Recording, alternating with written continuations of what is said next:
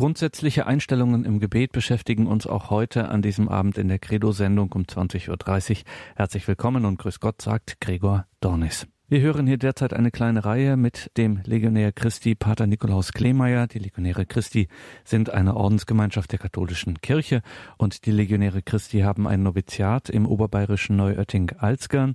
Dort finden immer wieder Einkehrtage, Fortbildungstage statt, die jedermann offen stehen. Und wir von Radio Horeb dürfen dort immer wieder mit dabei sein und aufzeichnen. Dies ist der zweite Vortrag eines Einkehrtages, den Pater Nikolaus Kleemeyer gehalten hat. Es geht um grundsätzliche Einstellungen im Gebet sich an das Abenteuer des Gebetes und der Gottesbeziehung heranzuwagen, erfordert gewisse Grundeinstellungen im Menschen und da setzt Pater Nikolaus Kleemeyer also heute fort. Grundsätzliche Einstellungen im Gebet hören Sie von den Legionären Christi, Pater Nikolaus Kleemeyer. Wir bleiben noch beim Glauben.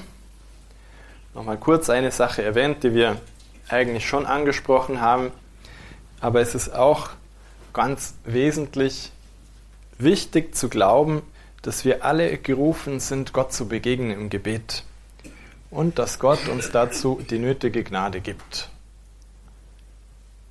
Das ist eben auch eine Sache, wo wir unseren Glauben öfter mal einsetzen müssen, unseren Glauben erneuern müssen, sagen, ja, das soll mir nicht nur theoretisch klar sein, sondern auch hier und jetzt wieder, wenn ich anfange zu beten.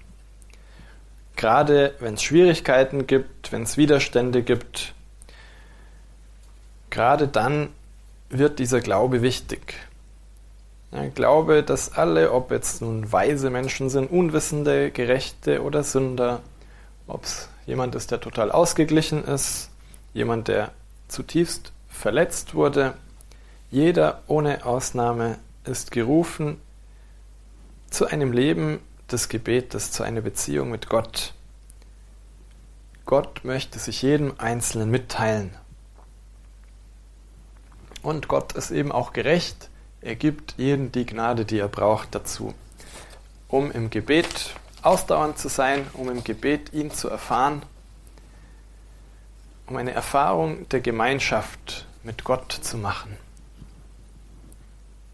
Also dieses Gebetsleben ist nicht für eine geistliche Elite reserviert, nicht nur für die Ordensleute und für die besonders frommen und ich weiß nicht wen, sondern wirklich für alle. Also, vielleicht haben Sie das auch schon mal gehört. Gebet, das ist nichts für mich, das ist für heiligere oder für bessere Personen als mich. Das widerspricht einfach dem Evangelium. Wichtig der Glaube, ganz gleich, welche Schwierigkeiten wir haben, Gott gibt uns die nötige Kraft durchzuhalten. Ein drittes Element im Glauben, es ist auch wichtig zu glauben an die Fruchtbarkeit des Gebetslebens. Wenn Gott uns zum Gebet ruft, zu einer Beziehung mit ihm, dann tut er das, weil das die Quelle von so viel Gutem ist. Weil er uns so viel Gutes mitteilen und schenken möchte.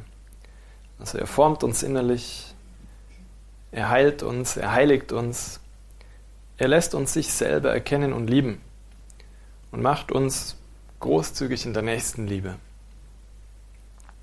Also wer ein Leben des Gebetes bewusst und regelmäßig führt, der wird von Gott verändert. Und er darf absolut sicher sein, dass er viel mehr empfängt, als er jemals geben kann. Und auch wenn wir den Eindruck haben, dass das Gegenteil der Fall ist, ich bin im Gebet irgendwie in einer Sackgasse gelandet, ich komme irgendwie nicht weiter, das ist immer das Gleiche, ich trete auf der Stelle, ich weiß nicht was, verändert sich schon seit Jahren gar nichts. Selbst wenn uns scheint, dass da keine Früchte sind, die wir irgendwie greifen oder anfassen können. Wir dürfen uns nicht entmutigen lassen, sondern überzeugt bleiben, dass Gott zu seiner Verheißung steht. Bittet und ihr werdet empfangen, sucht und ihr werdet finden, klopft an und es wird euch geöffnet werden.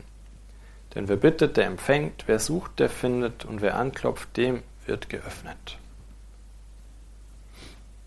Es ist kein Versprechen, dass der Herr einfach so macht. Er hält sich wirklich daran. Und wer fest bleibt im Vertrauen, der empfängt unendlich viel mehr, als er zu erbitten oder zu erhoffen überhaupt wagt. Nicht deshalb, weil er es verdient, sondern weil Gott es einfach versprochen hat. Weil Gott nicht an Großzügigkeit zu übertreffen ist. Und das ist eine recht häufige Versuchung, das Gebetsleben irgendwann aufzugeben oder zumindest ein bisschen wieder einzuschränken, weil man nicht schnell genug die Früchte sieht.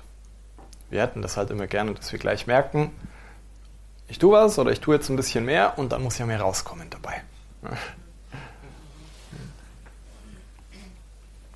Aber diese Versuchung, die müssen wir ganz schnell wieder zurückweisen. Versuchung, ja, wenn sich eben nicht was tut, dann lasse ich es wieder bleiben. Sondern diesen Akt des Glaubens vollziehen, Gott steht zu seinen Verheißungen. Gott steht zu seinen Versprechen. Kein Gebet bleibt unerhört vor Gott. Jedes Gebet bringt Frucht.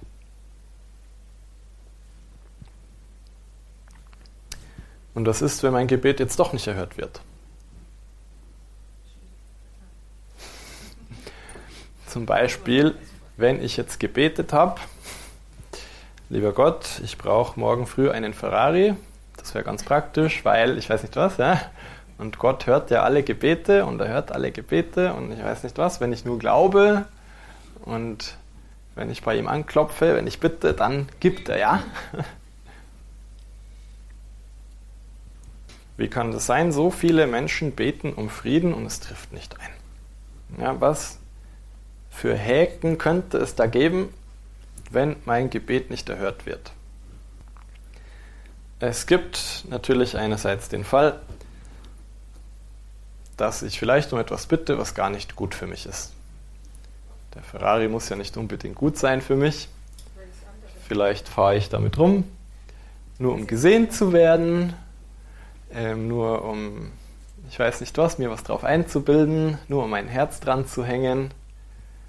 Und der liebe Gott sagt oder denkt sich, ja, das wird dir gar nicht so gut tun, ich gebe dir lieber keinen Ferrari. das wundert einen ja nicht. Es kann auch sein, dass, da nehmen wir das Gleichnis von der Witwe und dem ungerechten Richter zur Hand, dass Gott uns einlädt, mit Beharrlichkeit zu beten, dran zu bleiben. Die, die Witwe, die immer wieder zum ungerechten Richter geht und ihm sagt, ja, verschaff mir mein Recht, verhilf mir zu meinem Recht. Und irgendwann sagt der Richter eben, ja gut, jetzt gebe ich dir doch einmal, was sie will, weil die bedrängt mich schon so sehr. Irgendwann kommt sie noch und schlägt mir ins Gesicht. Das will ich ja auch nicht. Gut, du sollst zu deinem Recht kommen. Ja, wie viel mehr wird Gott uns etwas Gutes geben?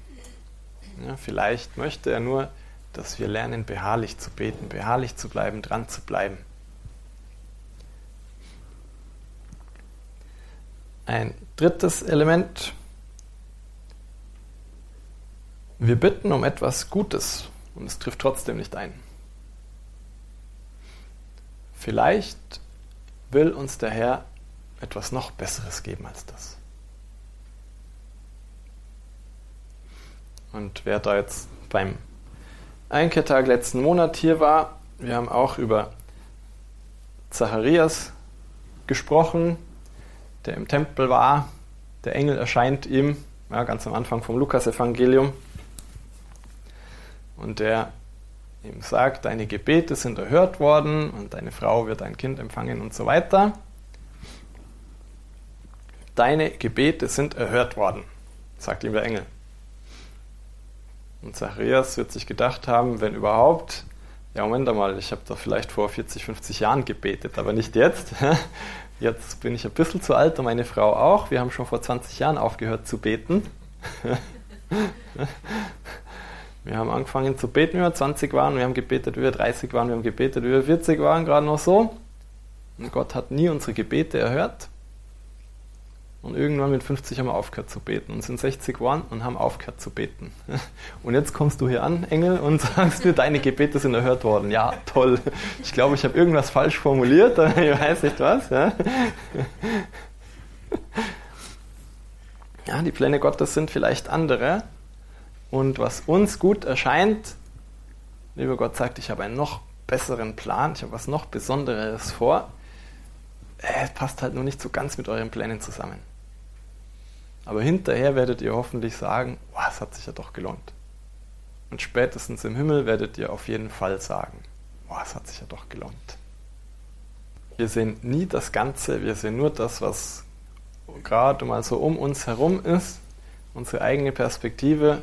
Und ganz klar, wir lassen uns da auch von unseren Wünschen und Vorstellungen leiten. Ja. Wenn das damals bei den Juden absolut das Größte war, Kinder zu bekommen, ich meine, logisch, verständlich. Das wünsche ich mir doch auch. Nichts Schöneres als Kinder. Kein größeres Geschenk von Gott als Kinder. Und dann leben wir, Zacharias und Elisabeth fromm, tun eigentlich alles, was der Herr von uns will. Und wir glauben und alles und kriegen keine Kinder. Ja, und die anderen, die eh nie in die Synagoge gehen oder keine Ahnung was, ja, die haben sieben Kinder. Wo ist da die Gerechtigkeit Gottes? Ja? Dass wir da nicht den Glauben verlieren. Kein Gebet geht verloren. Der Herr hat wahrscheinlich etwas noch Größeres vor. Er will uns etwas noch Schöneres geben. Kurz auf die Bemerkung mit dem Gebet für den Frieden einzugehen. Da ist dann natürlich schwer sich vorzustellen, äh, ja, was soll denn Gott jetzt noch Besseres geben? Aber da kommt natürlich der ganze große Bereich der menschlichen Freiheit mit ins Spiel. Ja, es ist ja nicht Gott, der Kriege anfängt, es sind die Menschen, die Kriege anfangen. Und ja, das, was Gott immer respektiert, ist die Freiheit des Menschen, die Freiheit jedes Einzelnen. Und Natürlich sollen wir um Frieden beten, viel um Frieden beten, aber Gott wird das auch nicht so machen, okay, jetzt haben genug Leute für, um Frieden gebetet und deswegen setze ich jetzt mal da einen, äh, schiebe dem Ganzen einen Riegel vor und die ganzen Leute, die jetzt weiterkämpfen wollen, die lasse ich jetzt nicht irgendwie. Ja. Das macht er schon auf seine Art. Ja, er möchte in den Herzen der Einzelnen wirken er gibt auch dem größten Sünder noch eine Chance und auch wenn es lange dauert, ja, da kommt dieses ganze Mysterium ins Spiel der menschlichen Freiheit und Gott, der die Freiheit respektiert und der jeden Einzelnen eben eine Chance geben möchte auf das ewige Leben, auf die Bekehrung. Da kommen so viele Faktoren jetzt ins Spiel. Bleibt für uns letztlich unverständlich. Wir sehen nicht das ganze Bild. Wir sehen nicht das ganze Bild, aber wir dürfen darauf vertrauen, wie wichtig das Gebet für den Frieden auch ist. Auch wenn es auf dieser Welt nie Frieden komplett geben wird. Gut, wir kommen zu einer nächsten grundlegenden Einstellung, Haltung, und das ist die Treue, die Ausdauer im Gebet. Interessanterweise eine Sache, die zum Beispiel die heilige Teresa von Avila ganz, ganz an den Anfang stellt und für total wesentlich hält. Wer im Gebetsleben vorankommen will, der muss zuallererst treu sein. Ich muss gerade schauen, wo ich dieses. Irgendwo hatte ich dieses Zitat, weiß nicht wo. Vielleicht kommt es später noch an einem späteren Punkt. Ich glaube, wir reden noch mal ein bisschen über Ausdauer nachher. Wir gehen jetzt mal Schritt für Schritt. Diese Treue, diese Ausdauer im Gebetsleben, die muss für uns auch äußerst wichtig sein. Es ist nicht so wichtig, ob mein Gebet schön ist, ob mein Gebet gelungen ist, ob mein Gebet voller Gefühle ist, viel wichtiger ist, dass es in Treue und Ausdauer geschieht. Um genau zu sein, ist es gerade die Treue und Ausdauer, die bewirkt, dass die Qualität meines Gebetes sich bessert. Die Qualität des Gebets wird eine Frucht der Treue sein. Und wenn meine Gebetszeit jetzt total armselig ist, voller Trockenheit, ich bin zerstreut, ich gebe dem Herrn gar nicht so viel Zeit, aber ich halte das treu durch, jeden Tag, das hat vor Gott mehr Wert und wird viel fruchtbarer sein als irgendwelche ja, langen, feurigen Gebete, die wir halt mal von Zeit zu Zeit beten, wenn halt gerade die Umstände so sind, wenn ich mich gerade so fühle.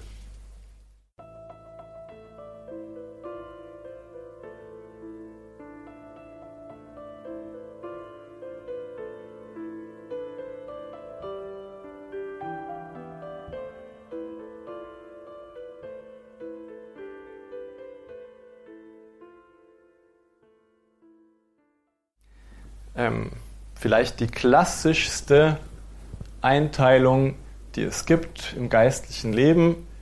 Ähm, wenn man es irgendwie versucht einzuteilen, ist es immer, ja, man kann eigentlich das Gebetsleben oder geistliche Leben nicht irgendwie in Kategorien, in Schubladen reinstecken, weil letztlich jeder Weg individuell ist, der Weg von jedem Menschen ist anders. Und es ist nie so, dass ich plötzlich den Sprung auf die nächste Stufe mache und dann bin ich genau da und deswegen, was vorher war, trifft da gar nicht zu, sondern es ist immer. Aber es gibt grundsätzlich drei Stufen, die man unterscheidet. Eine Via Purgativa, eine Via Illuminativa und eine Via Unitiva, also einen Weg der Reinigung, Weg der Erleuchtung und Weg der Vereinigung. Das ist so eine ganz allgemeine, ich würde sagen, die klassischste Einteilung im, im geistlichen Leben. Und zu Beginn, wie man es aus dem Namen schon hört, Weg der Reinigung. Es muss viel gereinigt werden von der Sünde, schlechte Gewohnheiten müssen abgelegt werden. Und das ist eine Phase, wo im Gebetsleben ich ganz viel tun muss. Da muss ich anfangen, mich hinsetzen, ich muss den Rosenkranz beten oder ich muss die Evangeliumsbetrachtung machen oder ich muss irgendwas. Es ist eine Etappe im Gebetsleben, wo ich mich noch ziemlich viel einbringen muss. Wenn dann ein gewisser Moment erreicht ist, und wie gesagt, man soll es nicht so strikt kategorisieren, aber irgendwann kommt dann ein gewisser Übergang, und das nennt sich dann Weg der Erleuchtung, wo wir mehr Erleuchtung vom Herrn bekommen. Es geht nicht so sehr um die Reinigung von Schwächen und Sünden, es geht mehr eben um diese Erleuchtung vom Herrn. Das ist der Moment im Gebet, wo Gott sozusagen mehr die Initiative übernimmt, wo er mehr tut und wo es hinderlich ist, wenn wir genauso weitermachen wie vorher. Wir können nicht genau da anfangen schon, ich mache jetzt gar nichts und ich soll ja mehr lieben und weniger sagen. Ähm, Vielleicht kann ich im Moment nur lieben, wenn ich was sage. Ähm, das ist eine Etappe, die darauf folgt. Gott beginnt mehr zu tun, mein Gebetsleben wird einfacher. Ich merke auch, ich kann fast gar nicht so viel sagen oder reden wie vorher. Ähm, es ist automatisch immer nur Trockenheit da, wenn ich so bete, wie ich vorher gebetet habe. Ja, das sind so kleine Anzeichen, Hinweise dafür, gut, jetzt ist vielleicht der Moment gekommen, wo ich mal versuchen könnte, einfach nur still vor Gott zu sein. Vielleicht einfach mal nur ihm ein Herz hinzuhalten und zu sagen, hier bin ich, Herr, ich möchte dir diese Zeit schenken, weiß nicht genau, was ich machen soll, Herr, wirke. Aber das alles müssen wir erstmal beginnen mit dieser Treue und Ausdauer, zu sagen, ich möchte in diese Beziehung mit dem Herrn treten. Und diese Beziehung soll nicht von meinen Gefühlen abhängen, von meinen, ja, wenn es mir gerade danach ist, dann bete ich natürlich mehr von Herzen. Ja, ich fühle mich super und Herr, jetzt gebe ich dir alles, was ich habe. Wunderbar. Aber das ist nicht das Wesentliche. Das ist nicht da, wo sich meine Liebe wirklich zeigt. Ähm, mir hilft es immer, an die Ehe zu denken. Ja, die Liebe zeigt sich auch nicht dann, wenn alles gut läuft, alles wunderbar ist und wir sind gerade frisch verheiratet und Geld ist da, Haus ist da, Friede, Freude, Eierkuchen, alles da, da zeigt sich die Liebe nicht so sehr. Aber wenn plötzlich jemand krank wird, wenn plötzlich ich mein ganzes Geld verliere, wenn ich, keine Ahnung, plötzlich einen Unfall habe und querschnittsgelähmt bin, wenn es Verletzungen gibt, ja, bleibt mir dann meine Frau noch treu oder umgekehrt, bleibe ich dann noch treu oder da zeigt sich dann die Liebe so wirklich. Ne? Das heißt, ähm, Treue, Ausdauer im Gebetsleben, wenn es trocken ist im Gebet, wenn es schwer ist im Gebet, da zeigt sich, da sieht Gott, wie ernst ich das meine. Gefühle sind da eine Hilfe, aber wir sollen uns nicht zu sehr von Gefühlen abhängig machen. Ja, dass wir das wissen, wir haben keinen Einfluss auf unsere Gefühle. Wir können nur uns in Situationen bringen, wo ich sage, ja, normalerweise fühle ich mich da gut. Aber das ist halt leider nicht immer so. Ja, wenn ich einen Schnitzel esse. Normalerweise fühle ich mich gut. Aber es gibt auch Momente, ich esse einen Schnitzel und trotzdem, oh. Oder ich sitze mit Freunden zusammen, abends beim Bier. Gutes Gespräch, gutes Bier, endlich mal Ruhe von der Arbeit und so weiter, da fühle ich mich gut. Aber es gibt Abende, da sitzt man zusammen mit den Freunden beim Bier und es ist einfach, ja. Also wir haben da keinen wirklichen Einfluss auf unsere Gefühle. Die sind mal so und mal so. Und genau das soll letztlich keinen Einfluss auf unser Gebetsleben haben. Ich hoffe, das beantwortet einigermaßen die Frage. Deswegen vielleicht der erste Kampf des Gebetslebens betreffend ist diese Treue um jeden Preis. Und zwar zu dem Rhythmus, den man sich selber festgesetzt hat. Ja, wenn ich sage, Viertelstunde am Tag, weil ich glaube, das ist gerade in Ordnung, viel mehr Zeit habe ich sowieso nicht, und, aber diese Viertelstunde am Tag. Und die dann unter keinen Umständen auslassen. Komme, was da wolle.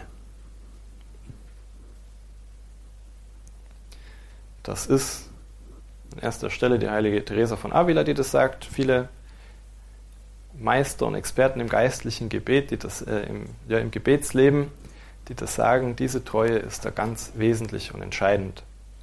Also ein armseliges, aber regelmäßiges und treues Gebet ist irgendwo vor Gott besser oder wertvoller als diese Momente von erhabenen Gebeten, von Folgengebeten, die aber eher selten sind. Weil, wir haben es gesagt, das Gebet ist letztlich eine Gnade. Es ist ein Geschenk. Wir können uns nur von Gott beschenken lassen. Und wenn ich plötzlich ein wunderbares Gebet mit vielen Gefühlen und so weiter bete, ist ein Geschenk vom Herrn. Das ist nicht mein Verdienst.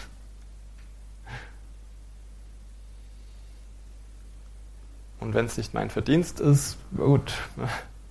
Aber es ist dann schon eher so mein Verdienst, wenn ich mir, oh, das ist ein bisschen zäh. Äh, da tut sich gerade gar nichts und ich könnte gerade nur einschlafen oder alle fünf Sekunden bin ich wieder abgelenkt. Und ich kriege diesen Gedanken ans nächste Fußballspiel nicht raus oder den Gedanken an, ich weiß nicht, nicht raus. Und es nervt mich total. Und von meinen 15 Minuten am Tag Gebet habe ich 14 Minuten nur an Fußball gedacht und habe aber siebenmal probiert, wieder zurückzukommen zu meinem Gebetsthema. Das ist vor Gott oft ein viel wertvolleres Gebet, als die 15 Minuten auf einer Wolke zu schweben und ihm zu sagen, wie sehr man ihn liebt. Weil wenn man auf der Wolke schwebt, ist es leicht zu sagen, dass man jemand liebt. Aber wenn man nicht auf der Wolke schwebt, sondern wenn es total zäh ist, dann ist es gar nicht so leicht dran zu bleiben. Deswegen eine zweite ganz wesentliche, grundlegende ja, Einstellung im Gebet, diese Ausdauer, diese Treue zum Gebet. Treue jeden Tag. Wir gehen auch wieder zu unserem Ehepaar zurück. Es wäre absurd zu sagen, Schatz, ich liebe dich, ähm, 29 von 30 Tagen im Monat, aber einen Tag nehme ich mir so eine Auszeit immer, weil das wird dann zu anstrengend. Da suche ich mir mal lieber jemand anders so für einen Tag, kleine Abwechslung, schadet nichts. Ja. Ich glaube, es ist da offensichtlich absurd von Liebe zu reden. Es geht nur um letztlich um mich und nicht um den anderen. Und ich bin da sehr froh, dass ich auf meinem persönlichen Weg diese Gnade bekommen habe. Ich habe Ihnen eine Geschichte vorhin erzählt. Jeden Tag den Rosenkranz zu beten, komme was da wolle. Also egal, wie spät es abends war, egal wie müde ich war, egal wie viel oder wenig Lust ich hatte, ich wusste einfach, das Gebet war so wichtig, das will ich keinen Tag ausfallen lassen. Und das ist eine ganz wichtige Einstellung, um im Gebetsleben weiterzukommen. Eine nächste innere Haltung, die Reinheit der Absicht. Nach Glauben, nach Treue oder Ausdauer im Gebet eine weitere Eigenschaft, die extrem wichtig ist.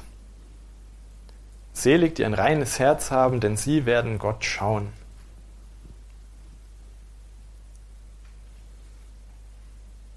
Also rein nach dem Evangelium ist nicht der, der jetzt ganz frei von Sünde ist, der sich niemals etwas vorzuwerfen hat, sondern der, der in allem, was er macht, angeregt ist von einer ehrlichen Absicht, sich selbst zu vergessen, um Gott zu gefallen, genau der, der Gott näher kommt. Es geht nicht darum, nie Fehler zu begehen. Es geht nicht darum, frei von Sünden zu sein, um gut beten zu können, sondern es geht darum, dass ich nicht für mich bete, dass ich nicht meine eigene Freude im Gebet suche, nicht meinen eigenen Frieden suche im Gebet, sondern dass ich versuche, Gott eine Freude zu machen. Dass ich für Gott da bin im Gebet. Dass ich ihm meine Zeit schenken möchte. Wer sich selbst sucht, der wird relativ schnell das Gebet wieder aufgeben, wenn es schwierig wird, wenn es trocken wird, wenn es keinen Spaß mehr macht, wenn es nicht mehr so ist, wie man sich das eigentlich erwartet hat. Aber Reinheit der Absicht bedeutet hier eben, dass ich mehr den anderen suche als mich, dass ich mehr Gott suche als mich. Dass es nicht um meine eigenen Interessen geht, sondern dass ich nur dieses Ziel verfolge, Gott eine Freude zu machen. Das ist eine,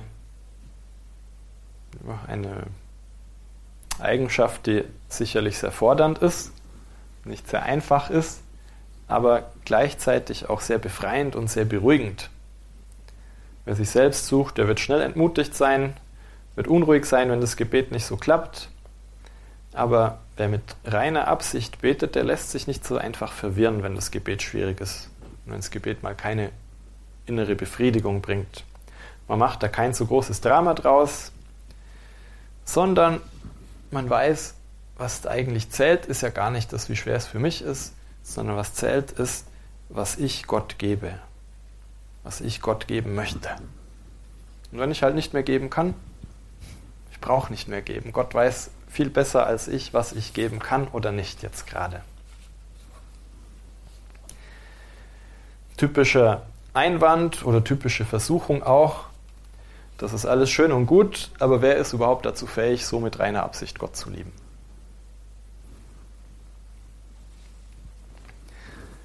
Reinheit der Absicht ist sehr wichtig im Gebet, eigentlich unerlässlich, aber es ist ganz klar, wir können nicht vom Anfang unseres Gebetslebens an eine so reine Absicht haben, dass wir sagen, ich suche jetzt nur Gott und versuche nur ihm Freude zu machen. Und wenn es mir gar nichts bringt, dann kein Problem. ähm, auch diese Reinheit der Absicht ist letztlich ein Geschenk.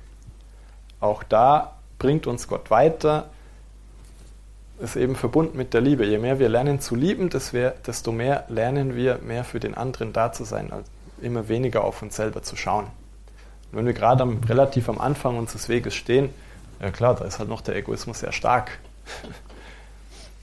Und da wird meine Absicht nie so ganz rein sein, dass ich sage, ich habe jetzt überhaupt nicht an mich gedacht, nicht mal subtil irgendwie. Wir sollen uns da natürlich keine Illusionen machen. Es ist selbstverständlich, dass jeder, der diesen geistlichen Weg geht, teilweise sich selbst sucht, aber eben hoffentlich gleichzeitig auch Gott. Und das ist nicht schlimm, solange man nur nicht aufhört, jetzt gerade in diesem Moment, wo ich bete, dass ich danach mich sehne, dass ich versuche, eben mit so reiner Absicht, wie ich nur kann, zu beten und Gott zu lieben. Mehr verlangt der Herr auch gar nicht. Das ist eben eine typische Falle, eine typische Versuchung vom Bösen, die uns beunruhigen kann, die uns niederdrücken kann. Er stellt uns dann eigentlich ganz so offenkundig hin, ja Moment mal, du tust so fromm, aber wenn du ehrlich bist, mit so reiner Absicht betest du ja gar nicht, ja. Schau mal genau in dich rein. Ähm, so gut sieht es da doch gar nicht aus, deswegen tu gar nicht so.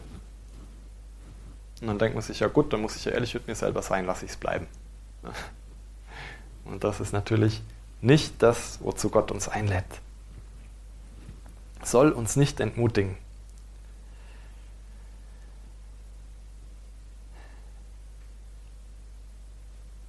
Also wir sollen da auch nicht versuchen, aus eigener Kraft das zu tun, aus eigener Kraft vielleicht das ganze Unkraut ausreißen, was noch da ist in unserem Inneren weil wir vielleicht auch mit dem Unkraut gleichzeitig schon den Weizen ausreißen. Lassen wir den Herrn machen. Er wird auch unsere Reinheit der Absicht nach und nach vergrößern.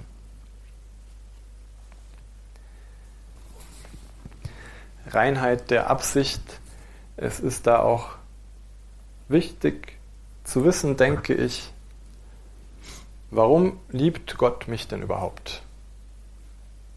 Liebt er mich, weil ich eben so eine reine Absicht habe?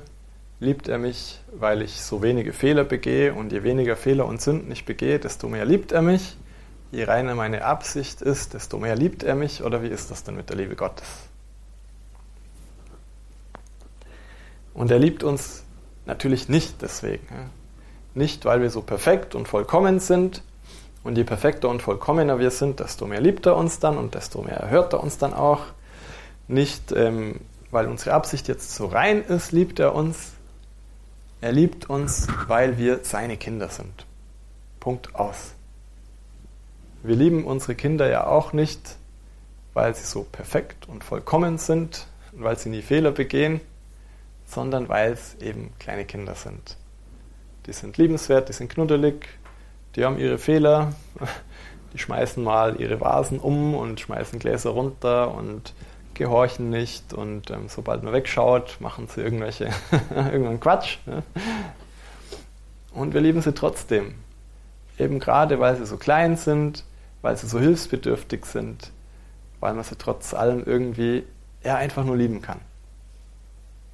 Und wenn wir uns das bewusst machen, vor Gott sind wir doch so klein, so schwach. Was sind wir denn verglichen mit einem unendlichen, allmächtigen Gott? Wir sind doch also weniger als ein zweijähriges Kind verglichen mit einem Erwachsenen. Viel, viel weniger. Ja, Gott wird uns nicht deswegen lieben, weil wir so ein perfekter Zweijähriger sind, der schon alles richtig macht, nie irgendwelche Fehler begeht, ja, immer gehorcht und so weiter. Er liebt uns, weil wir einfach so klein und liebenswert sind. Er liebt uns, weil wir seine Kinder sind. Und das hilft uns auch im Gebet, wenn wir wissen, ja, gut, meine Absicht ist jetzt halt gerade so rein, wie es ein zweijähriges Kind eben kann. Ja. Viel mehr kann ich nicht. Ja, und irgendwann bin ich dann drei und dann ist es schon ein bisschen besser. Aber das tut der liebe Gottes überhaupt keinen Abbruch.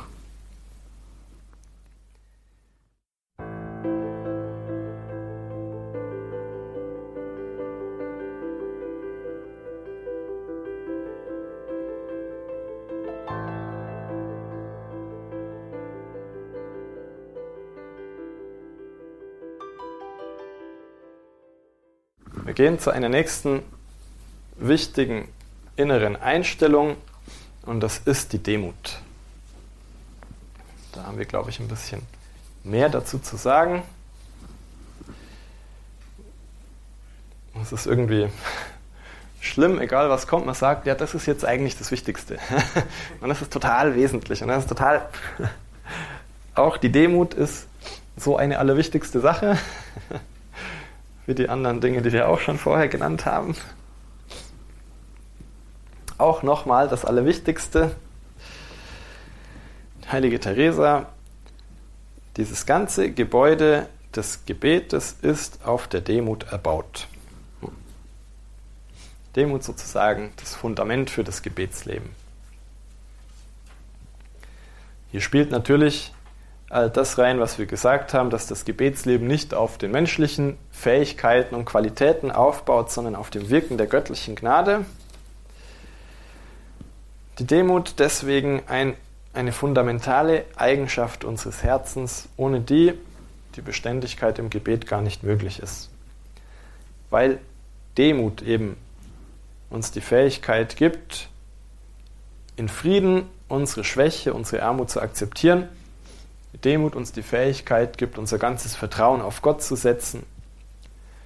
Der Demütige nimmt es freudig an, dass er eben vor Gott nichts kann, dass er vor Gott letztlich nicht großartig viel ist.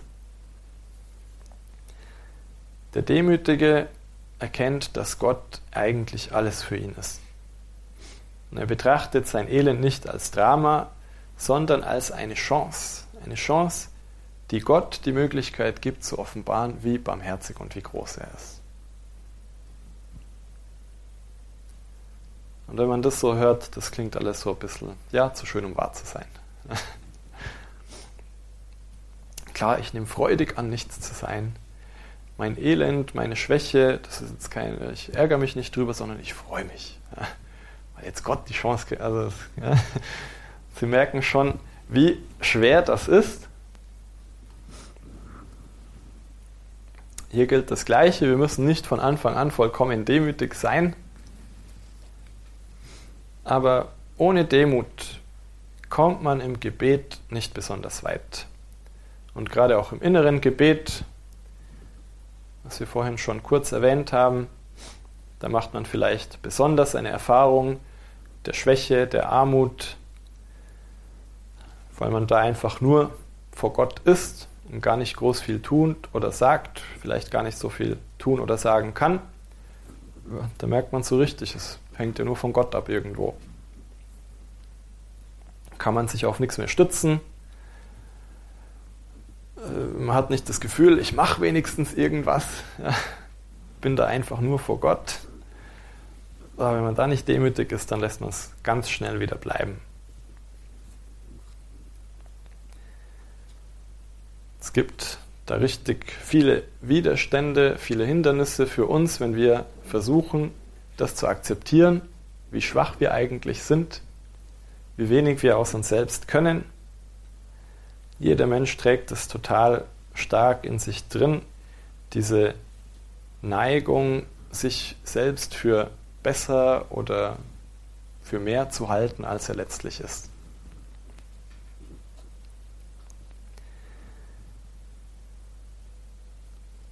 Es stimmt, wir machen öfter mal eine Erfahrung der Güte, der Sanftheit Gottes, aber viel häufiger offenbart sich einfach unser Elend und unsere Unfähigkeit zu beten, unsere Zerstreuungen,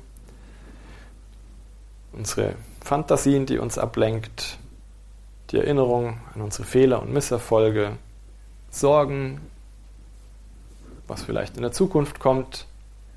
Ja, wir finden tausend Vorwände, um nicht einfach nur still, demütig vor Gott zu sein, unsere Schwäche anzuerkennen. Aber es ist genau dieses Akzeptieren unserer Schwäche, was die Quelle so vieler geistlicher Güter ist. Selig die arm sind vor Gott, denn ihnen gehört das Himmelreich. Und diese innere Armut, diese Schwäche vor Gott anzuerkennen, wahnsinnig schwer. wahnsinnig schwer. Der Demütige ist der, der wirklich ausharrt im Gebetsleben. und der nicht so auf sich selbst und seine Fähigkeiten zählt. Er weiß, dass er da nichts verdient. Er weiß, dass er nichts aus eigener Kraft erreichen kann. Er wundert sich nicht, dass Schwierigkeiten kommen, dass er immer wieder hinfällt und das falsch macht. Dass immer wieder Versuchungen kommen. Und unsere normale Reaktion ist eben zu sagen, oh Mann, schon wieder abgelenkt, oh Mann, schon wieder zerstreut, oh Mann, schon wieder blöde Versuchung und da, oh, immer mache ich alles falsch. Ja. Und mein Gebet wird einfach nicht besser. Ja, und der Demütige gesagt, das ist doch normal. was soll, wie soll es denn sonst sein? Was, was ist denn, was der Teufel als allererstes angreift, wenn nicht das Gebet, ja, wo ich mit Gott versuche, in Beziehung zu treten?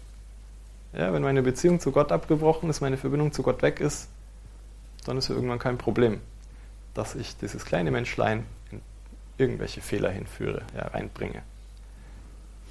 Ja, er wird nicht denken, ja, ich lasse dir mal gut in Beziehung mit Gott sein, und lass zu, dass Gott ähm, Gnaden schenken kann und dann komme ich mit der Versuchung. Nee, nee, ich greife lieber gleich am Anfang an. Ich glaube, es gibt keinen einzigen Moment unseres Gebetes, wo nicht auch der Feind gegenwärtig ist und irgendwo schaut, wie er da sein Störfeuer reinbringt und wenn es nur Müdigkeit ist und wenn es nur, ich weiß nicht was ist. Er stört unser Gebet ja sogar mit frommen Gedanken. Ja wenn es einfach nur hilft, wenn zufällig der Herr gerade will, jetzt sei doch mal still vor mir. Das ist vielleicht nicht so einfach. Und plötzlich ein frommer Gedanke. Wow, tolle Erleuchtung. Mal wieder was richtig Schönes, da kann ich drüber nachdenken. Sogar sowas kann im blöden Fall jetzt mal vom Bösen sein. Wenn der Herr gerade einfach nur möchte, dass wir in Demut, in Einfachheit vor ihm sind und er in unserem Herzen wirken möchte und sagt, jetzt lass mal alles andere, jetzt sei einfach mal bei mir. Ja, Sie sehen, das Gebetsleben ist eine eigene Welt, eine Welt für sich, wo wir auch oft selber nicht wissen, was ist jetzt eigentlich das Richtige, was ist das Falsche. da können wir auch nur das tun, was wir letztlich für richtig halten, wo wir merken, ja, wo suche ich mich selber am wenigsten, was könnte Gott am meisten Freude machen aber wissen, ja, es ist selbstverständlich, dass wir Fehler machen. Es ist selbstverständlich, dass es schwer wird. Es ist selbstverständlich, dass wir abgelenkt sind. Es ist selbstverständlich, dass wir oft fallen werden. Und der Demütige, der weiß, das alles mit Ruhe und Frieden anzunehmen und zu ertragen. Er setzt nämlich seine Hoffnung auf Gott und nicht auf sich selber auf die Barmherzigkeit, auf die Liebe Gottes, nicht auf seine eigene Kraft. Er weiß, der eigene Einsatz ist wichtig für den Herrn, aber ist überhaupt nicht das Entscheidende. Der Demütige lässt sich nie entmutigen und das ist letztlich das Wichtigste. Wahre Demut und Vertrauen gehen immer irgendwo zusammen. Also wenn man merkt, man vertraut nicht wirklich im Gebet, vielleicht mangelt es uns einfach erstmal ein bisschen an Demut.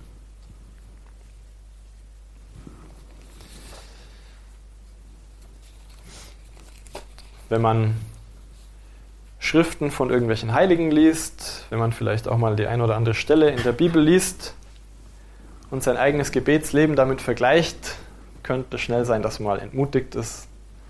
Ja, da liest man, wie unglaublich wunderbar und in Ekstase versetzend diese Beziehung mit Gott ist. Und man denkt nur, ja, pff, mein Gebet ist einfach nur, also nicht mal annähernd das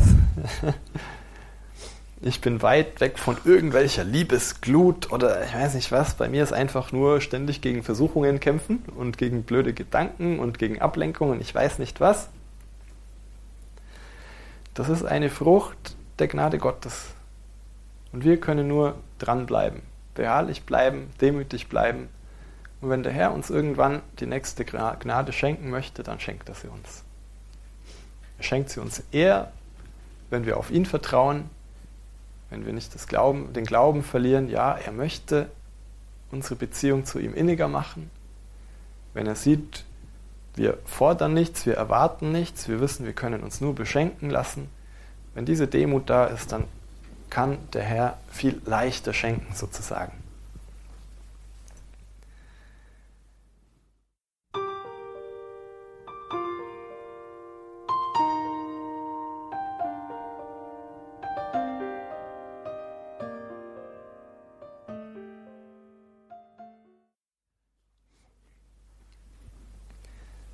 Eine weitere Sache, die der heilige Teresa von Avila so quasi in einem Zug mit der Ausdauer nennt, die Entschiedenheit, Entschlossenheit.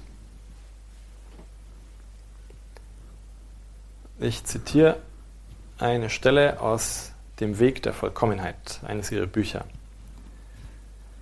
Kehren wir nun wieder zu denen zurück, die diesen Weg bis ans Ende gehen wollen. Das heißt, die dahin gelangen wollen, dieses lebendige Wasser zu trinken. Sprich, wer diesen Weg des inneren Lebens, des Gebetes wirklich weitergehen möchte. Wie müssen sie beginnen? Ich wiederhole, es ist sehr wichtig, ja alles hängt davon ab, mit ganz fester Entschlossenheit zu beginnen und nicht stehen zu bleiben, ehe man das Ziel erreicht hat. Geschehe oder begegne uns, was da wolle. Mag die Mühe noch so groß sein, mögen alle über uns reden, mögen wir das Ziel tatsächlich erreichen oder unterwegs umkommen, oder ob der Mühen des Weges den Mut verlieren, ja mag die Welt darüber untergehen. So entschlossen sollen wir sein. Wenn die Welt untergeht, ich bleib dran.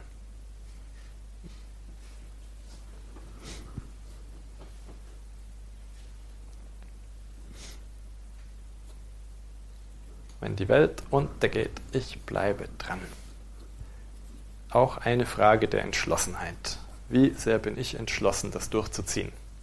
Wie sehr bin ich entschlossen, Hindernisse aus dem Weg zu räumen oder Hindernisse zu überwinden? Und wir haben gesehen, es gibt richtig viele Hindernisse. Gründe zur Entmutigung, Zerstreuung, Schwäche, Stolz, ich weiß nicht was. Es gibt tausend Gründe, warum wir das Gebet wieder aufgeben könnten. Der heilige Teresa von Avila sagt, wir müssen am Anfang entschlossen sein, komme, was da wolle, unser Gebetsleben durchzuziehen.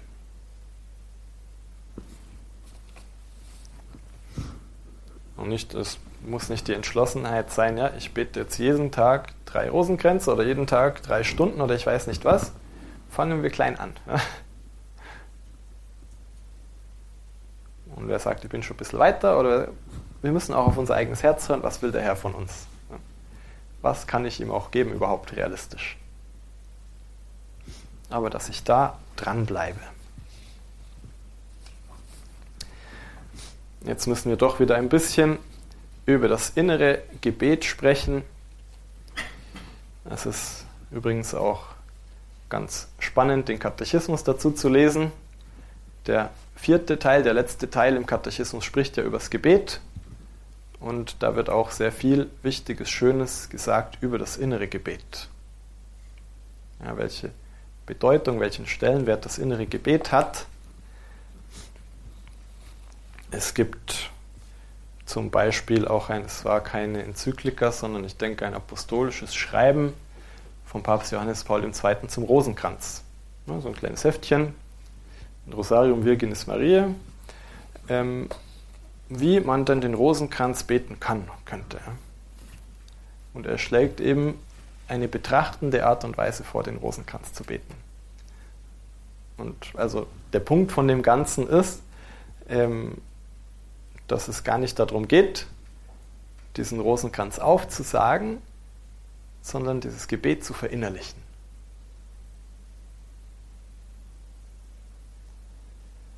Ich will jetzt nicht diese ganze, dieses ganze Schreiben zusammenfassen.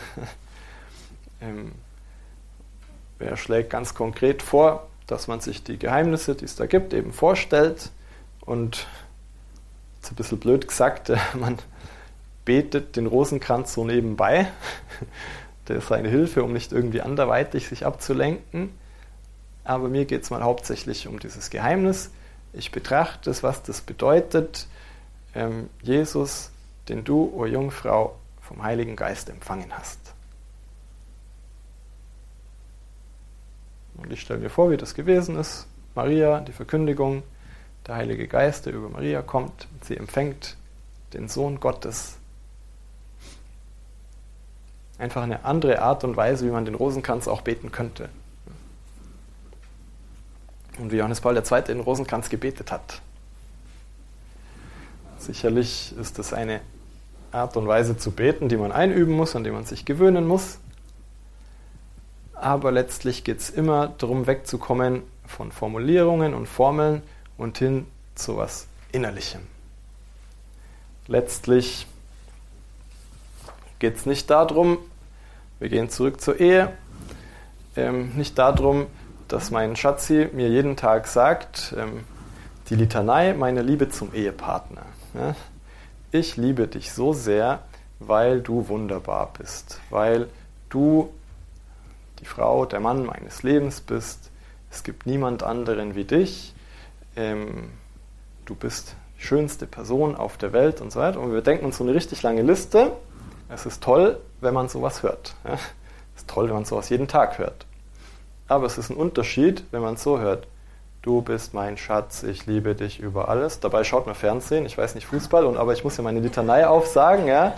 Oder man denkt halt schon an sein Lieblingshobby und irgendwas, aber ja, ich muss ja jeden Tag jetzt meinem Schatzi das sagen. Ja? Ähm, es geht nicht um die äußeren Formeln. Und es geht auch beim Gebet, auch bei der Beharrlichkeit, wenn ich sage Ausdauer, jeden Tag treu zum Gebet, komme was da wolle, es geht aber letztlich nicht um das Äußere, es geht um das Innere. Es geht darum, das Ganze mit Leben zu füllen. Zu sagen, ja, du bist wirklich mein Schatz und ich liebe dich wirklich. Und ich freue mich, dass wir verheiratet sind und ich möchte auch heute Geschenk für dich sein. Ich möchte dir Freude machen, ich weiß nicht was, ja. Es ist die Art und Weise, wie es kommt. Es ist die Herzenshaltung, mit der man das sagt. Es ist der Blick in den, also man sieht im Augen vom Gegenüber, ja, da ist was oder da ist nichts. Und letztlich geht es im Gebet auch darum, dass da innerlich was ist, dass das wirklich von Herzen kommt. Und deswegen das innere Gebet. Wer das innere Gebet flieht, flieht alles, was gut ist, sagt der heilige Johannes vom Kreuz. Und die aktivsten im Dienst am nächsten waren ebenfalls Kontemplative braucht man sich bloß die Mutter Teresa von Kalkutta anzuschauen, was die alles und ihre Schwestern Gutes tun, wirklich ganz konkret am Menschen sind, an den Ärmsten der Armen. Aber das ist immer getragen vom Gebetsleben. Und vielleicht kennen Sie alle diese Geschichte, als die Schwestern zu ihr kamen und sagen, aber wir haben doch so viel zu tun, die Leute brauchen so viel Hilfe, wir, können wir nicht ein bisschen weniger beten? Und sie sagt, nein, wir müssen noch mehr beten und hat noch die Anbetungszeit um, ich weiß nicht, eine halbe Stunde, eine Stunde verlängert oder so. Ähm, es muss getragen sein vom Gebet. Auch die aktivsten im Dienst am nächsten sind tief, zutiefst betende Menschen. Der heilige Vinzenz von Paul hat da auch sehr viel getan, aber er hat jeden seiner Tage mit zwei bis drei Stunden innerem Gebet begonnen. Ohne dieses Beten ist es unmöglich, im geistlichen Leben voranzukommen. Da kann man starke Momente der Bekehrung erlebt haben. Man kann mit einem riesengroßen Eifer durch die großen Gnaden sich ans Werk machen, aber ohne diese Treue zum inneren Gebet werden wir eben schnell zu einem Moment kommen, wo es einfach nicht weitergeht weil es letztlich dieses Gebet ist, durch das wir die notwendige Hilfe Gottes empfangen, die notwendigen Gnaden empfangen, die uns innerlich verändern, die uns von innen her heiligen, heilig machen. Und da können wir uns egal welche Heiligen anschauen, egal welche großen Beispiele anschauen, es ist überall eindeutig das Gleiche, es ist Gott, der die Herzen der Menschen verändert. Es ist Gott, der die Gnaden zur Heiligkeit schenkt. Und nur dann wird auch das äußere Wirken wirklich fruchtbar. Jetzt kann man natürlich sagen, die größten Gnadenquellen, die wir haben, sind doch die Sakramente. Ja? Eucharistie, nehmen wir noch die Beichte dazu, die anderen Sakramente. die Messe ist doch eigentlich wichtiger als das Gebet oder das innere Gebet. Stimmt. Ja. Stimmt, gibt nichts Größeres als die Messe, als die Eucharistie zu empfangen. Das größte Geschenk, was es geben kann. Gnadenquelle größer als jede andere. Aber es ist das Gebet, was sozusagen den guten Boden bereitet, dass diese Gnaden auch ankommen. Es ist das Gebet und gerade das innerliche Gebet, was aus einer felsigen, aus einer dornigen, aus einer, ich weiß nicht, schlechten Erde fruchtbaren Boden macht. Damit die Gnaden Gottes wirklich ankommen, wachsen können, Frucht bringen können. Wir können uns ja fragen, wieso gibt es Personen, die häufig, die jeden Tag zur Messe gehen, zur Kommunion gehen und irgendwo meint man, ja, also die leisten sich manchmal Sachen, äh, nicht mal ein Anfänger im christlichen Leben. Ne? Und oft ist der Grund einfach das Fehlen von einem tiefen Gebetsleben.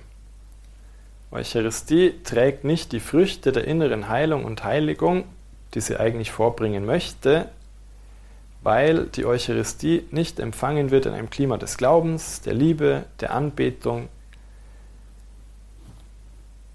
Und genau dieses innere Klima, das schaffen wir, das bereiten wir durch unser Gebetsleben.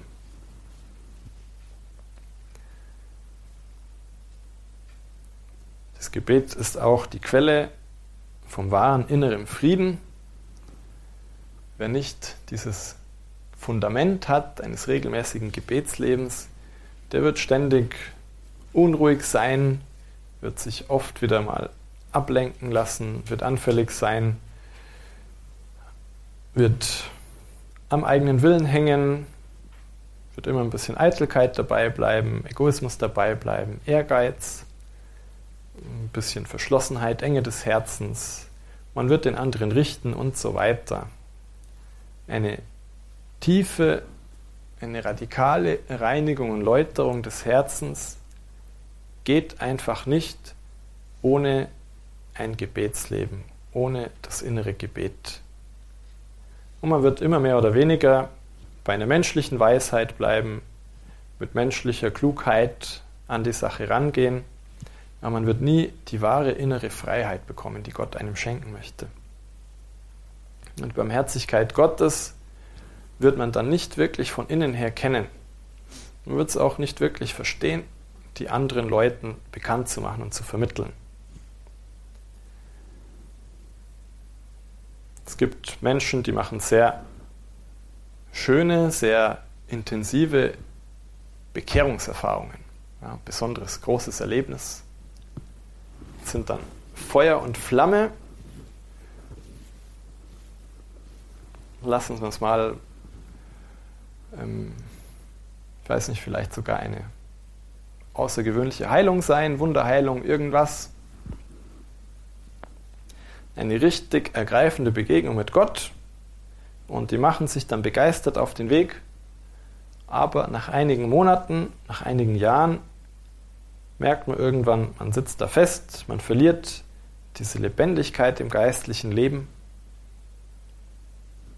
Und das ist nicht, normalerweise nicht, weil Gott seine Hand zurückgezogen hat, sondern normalerweise wirklich der Grund, dass wir, dass die Menschen nicht verstanden haben, ausdauernd in der Offenheit für seine Gnade zu bleiben. Sie es nicht verstanden haben, dass all diese Dinge, diese Gnaden im Gebet vertieft werden müssen. Das war Pater Nikolaus Klemeyer von den Legionären Christi. Dies ist ein Vortragsmitschnitt von einem Einkehrtag, den er gehalten hat im Noviziat der Legionäre Christi im oberbayerischen Neuötting-Alzgern, grundsätzliche Einstellungen im Gebet. Darum ging es bei diesem Einkehrtag, grundsätzliche Einstellungen im Gebet. Sie hörten Pater Nikolaus Kleemeyer. Dieses Haus in Neuötting-Alzgern steht Interessierten offen mit verschiedenen Angeboten von Fortbildungstagen, Einkehrtagen. Wenn Sie sich dafür interessieren, wenn Sie da auch mal beispielsweise einen Samstag verbringen möchten bei den Legionären Christi, geistlich auftanken möchten, Alle sind da herzlich eingeladen, dort vorbeizuschauen, welches Angebot es da gibt, welche Veranstaltungen da in der nächsten Zeit auf Sie warten. Schauen Sie dazu in die Details zu dieser Sendung auf horeb.org, horeb.org. Jetzt gleich gehen wir von Neuötting-Alzgern in die Schweiz, genauer nach Erstfeld. Dort sind wir dann gleich verbunden mit Pfarrer Viktor Hürlimann. Mit ihm beten wir die Komplett das Nachtgebet der Kirche. Alles Gute Ihnen und Gottes reichen Segen wünscht Ihr Gregor Dornis.